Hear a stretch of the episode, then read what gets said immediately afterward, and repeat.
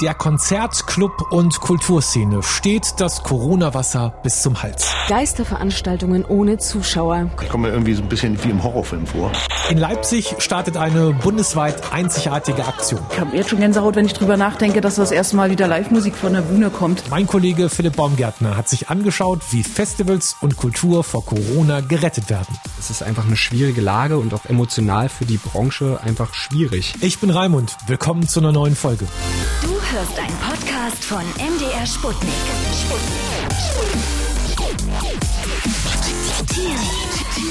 Raimund.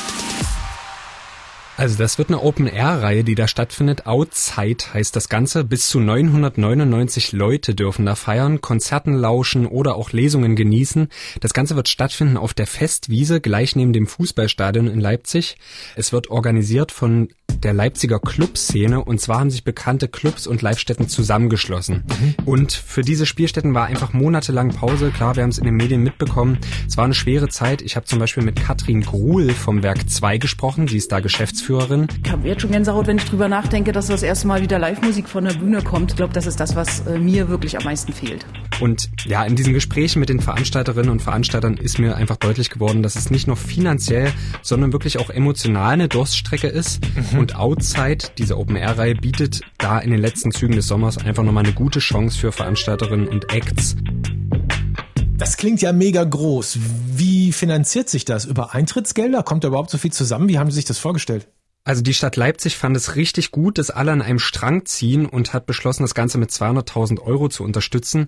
Das deckt das einfach schon ganz gut und dann gibt's auch noch Eintrittsgelder und je nach Größe der Acts kostet das dann so pro Abend zwischen 5 und 25 Euro.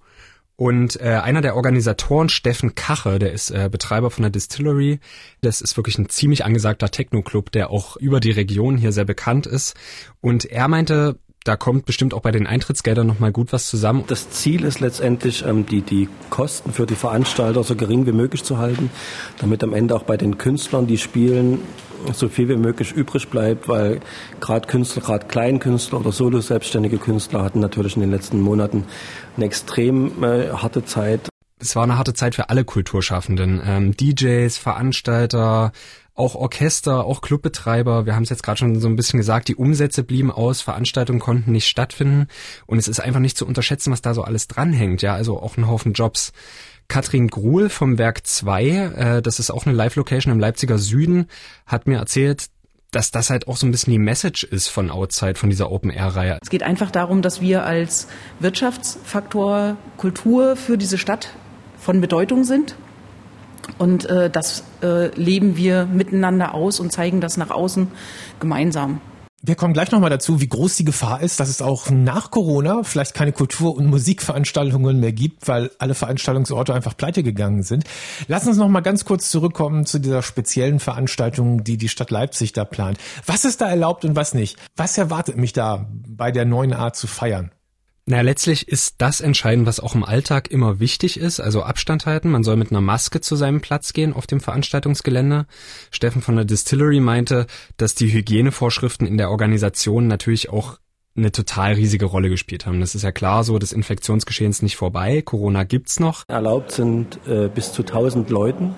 Also wir haben bis Ende äh, August noch das Limit 999 Gäste. Wir hoffen, dass äh, ab September dieses Limit äh, noch ein bisschen erweitert wird. Was nicht möglich ist, ist im großen Pulk zu tanzen und äh, ja, in Gruppen bis zehn Leuten scheint das möglich zu sein.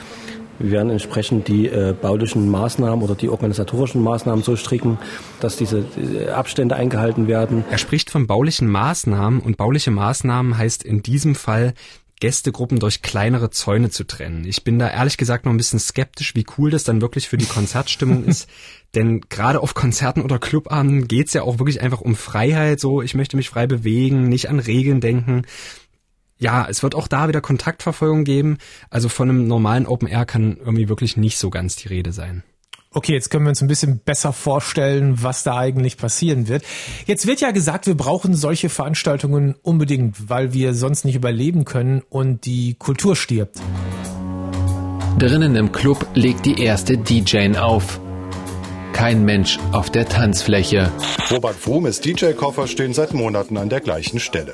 Die Clubs sind zu und Robert Frohme sitzt in seinem Weimarer Studio fest. Geisterveranstaltungen ohne Zuschauer, Konzerte, die nur online zu sehen sind. Kaum ein Musiker spielt gerade vor Publikum. Die Veranstaltungsbranche rechnet in den kommenden Monaten mit vielen Insolvenzen, wenn die Politik keine weitere Hilfe leistet. Ich komme mir irgendwie so ein bisschen wie im Horrorfilm vor.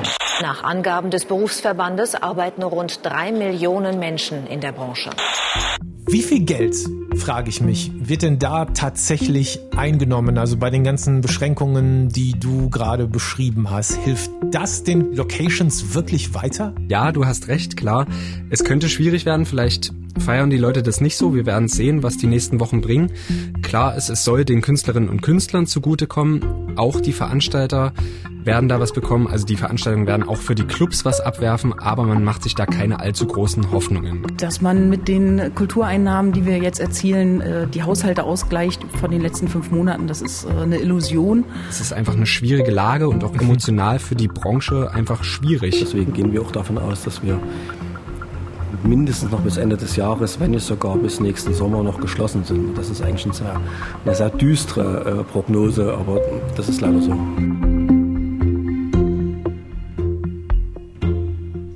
Wie ist die Lage in anderen Städten? Gibt es da auch irgendwelche Zusammenschlüsse von Veranstaltern oder Veranstaltungsreihen? Was ist da geplant? Weißt du da was drüber? Oder ist Leipzig da wirklich alleine? Ja, also erstmal, was wir gerade besprochen haben, betrifft natürlich nicht nur Leipzig, das ist klar, sondern das ganze Land. Die Veranstaltungsbranche leidet überall, fordert mehr Unterstützung und zwar städteübergreifend. Es gibt ein Beispiel in Berlin. Ähm, da gibt's einen Zusammenschluss, Booking United heißt das. Ähm, da gibt's 2000 DJs, Musiker, Veranstalter, die haben sich zusammengetan und weisen auch da auf die prekäre Lage hin, die aktuell herrscht. Und es gab auch immer wieder Demonstrationen, denn gerade in Berlin gibt's eine riesige Szene. Das ist einfach eine Wirtschaft, die dahinter steckt. Und für Berlin ist das auch identitätsstiftend. Also Clubkultur, Hamburg ist auch ein gutes Beispiel. Clubkultur ist mittlerweile einfach ein großer Teil der Stadt und macht auch für den Tourismus tatsächlich was aus.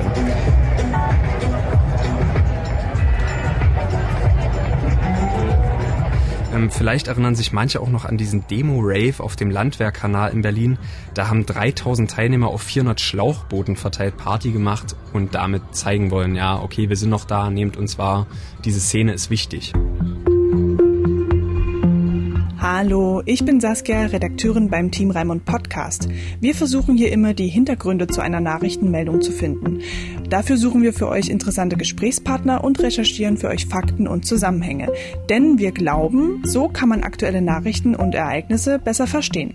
Wenn ihr unsere Arbeit unterstützen wollt, dann abonniert doch bitte diesen Podcast. Vielen Dank. Ich glaube, jeder kann sich das einfach vorstellen, wie schwer es gerade ein Club hat, der irgendwie jetzt ein halbes Jahr dicht macht und ein halbes Jahr keine Einnahmen, aber trotzdem laufende Kosten hat. Jeder hat Verständnis, jeder will, dass sein Club, sein Restaurant, sein Theater auf jeden Fall die Corona-Zeit übersteht. Jetzt kann man ja argumentieren, wie man will. Fakt ist trotzdem, die Corona-Zahlen in Deutschland steigen ja überall. Dass das trotz aller Regeln nicht 100 pro funktioniert, sieht man ja zum Beispiel in vielen Urlaubsgebieten. In fast allen Bundesländern steigen die Zahlen wieder. Wir haben durch die Heimkehrer aus dem Urlaub äh, einige Neuinfektionen dazu bekommen. Die Menschen, die sich neu anstecken, waren Anfang April im Schnitt noch über 50 Jahre alt, jetzt 34. Das heißt eben, dass vor allem unter Jüngeren im Moment viele Infektionen stattfinden. Wie ist das mit der Kulturszene? Hat die jetzt, wenn man solche Sachen macht, wie in Leipzig geplant ist, keine Angst, mitverantwortlich zu sein für eine neue mögliche Corona-Welle? Sie sagen, Angst haben sie nicht. Sie haben natürlich die Zahlen im Blick, das ist ganz klar, wie eigentlich alle im Land. Aber sie sagen auch. Aktuell bei den Zahlen sind wir der Meinung, dass das Risiko relativ gering ist. Also die Wahrscheinlichkeit auf dem Weg äh, zu, der, zu, dem Event einen äh, Verkehrsunfall zu erleiden, ist viel, viel höher. Das Infektionsgeschehen kann sich aber natürlich ganz schnell ändern und das wissen sie auch. Und sie wissen auch, dass sie sich im Zweifelsfall dann anpassen müssen. Ja, im schlimmsten Fall müssten so Veranstaltungen sicherlich ausfallen. Ich habe deswegen auch mal so gefragt, hätte man nicht einfach das Geld sammeln können oder ja, hätte man das nicht einfach ausschütten können, vielleicht auch diese 200.000 Euro. Und sie sagen, klar, man hätte das Geld einsammeln können, man hätte die 200.000 Euro der Stadt ausschütten können an die unterschiedlichen Clubs, aber das ist halt nicht das Gleiche. Diese Symbolik, wir haben vorhin drüber gesprochen, es geht wieder was, das ist diesem Organisationsteam einfach wichtig und das wollen sie halt unbedingt rüberbringen. Diese Energie, die in der freien Szene steckt, das, das ist das, was Leipzig ausmacht. Und ähm, das wollen wir natürlich versuchen, über die, äh, über, den, über die Freifläche, über die Festwiese jetzt ans Licht zu bringen und auch zu zeigen. Das heißt, das liegt am Ende an uns selber und unserem Verhalten bei solchen Veranstaltungen, ob die gefährlich sind und ob man das auch in Zukunft machen kann oder nicht.